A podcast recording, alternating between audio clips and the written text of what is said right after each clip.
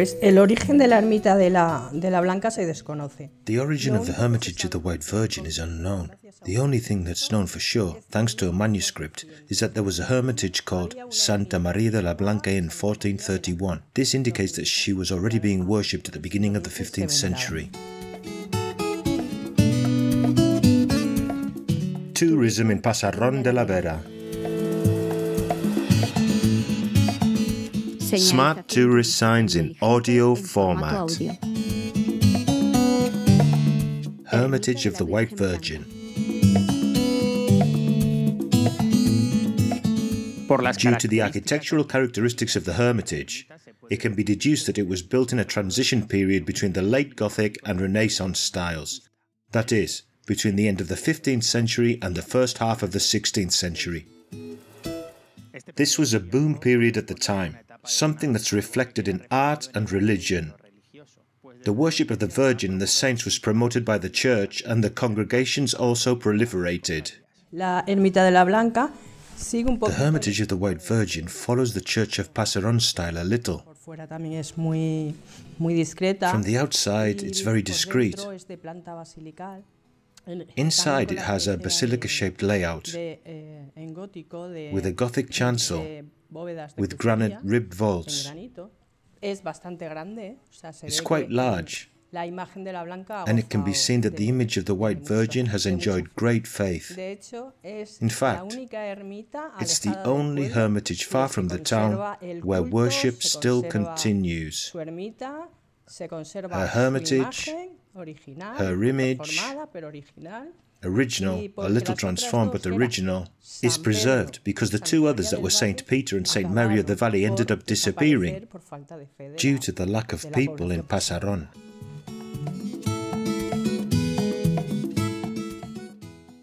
The hermitage is built in masonry except for its corners, which were made using ashlar stone to reinforce the structure.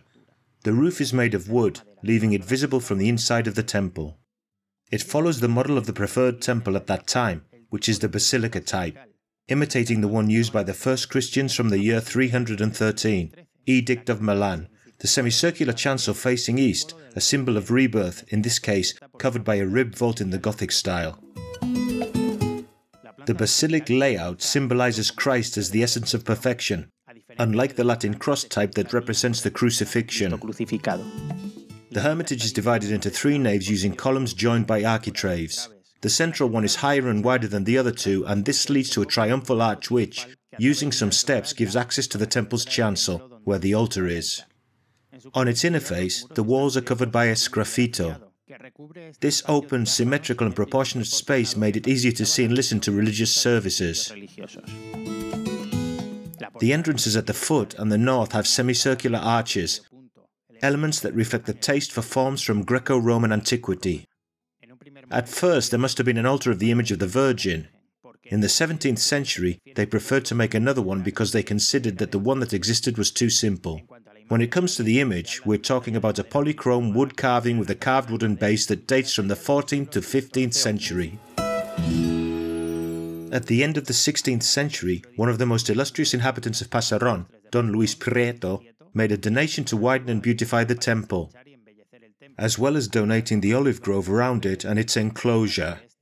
Bueno, pues esta ermita, además, eh. This hermitage also has a series of buildings for its use, uso, para uso de la hermandad. for the use of the Brotherhood. It has an olive grove around it. Tiene también, en- bueno, antiguamente tenía una, Formerly it had a bull ring, y tenía también una fuente y a fountain, campos que se encargaban and some vegetable gardens that the monks were in charge of cultivating.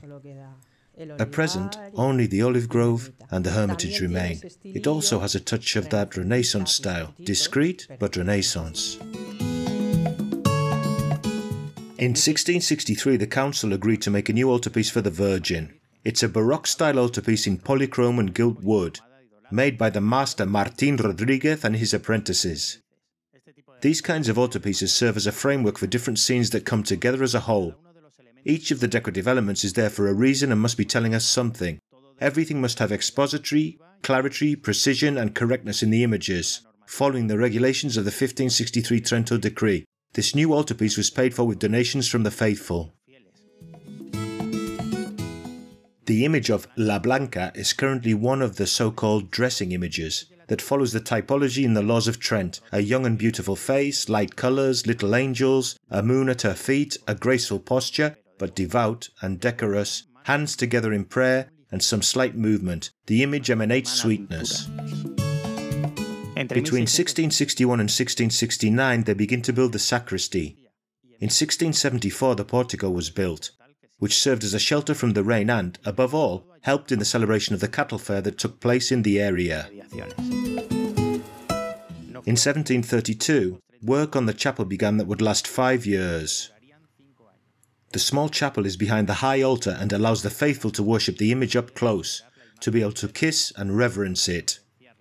Its interior is accessed through a small staircase from the sacristy.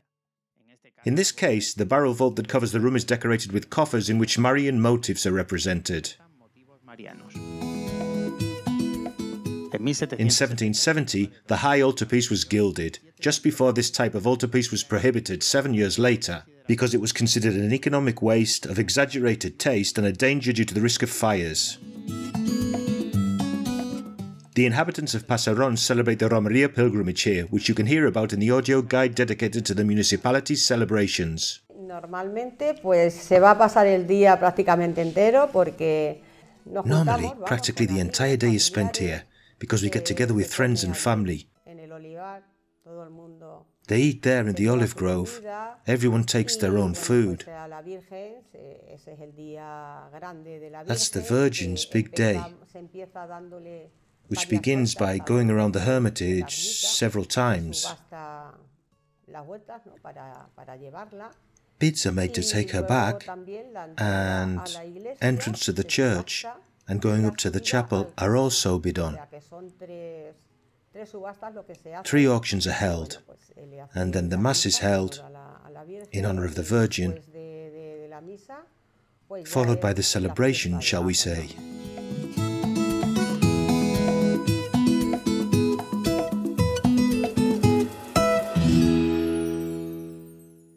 a production for Radio Viajera, financed within the framework of the Project for the Development of Smart Villages of the Government of Extremadura and the European Union, with the support of the Pasarón de la Vera Town Council.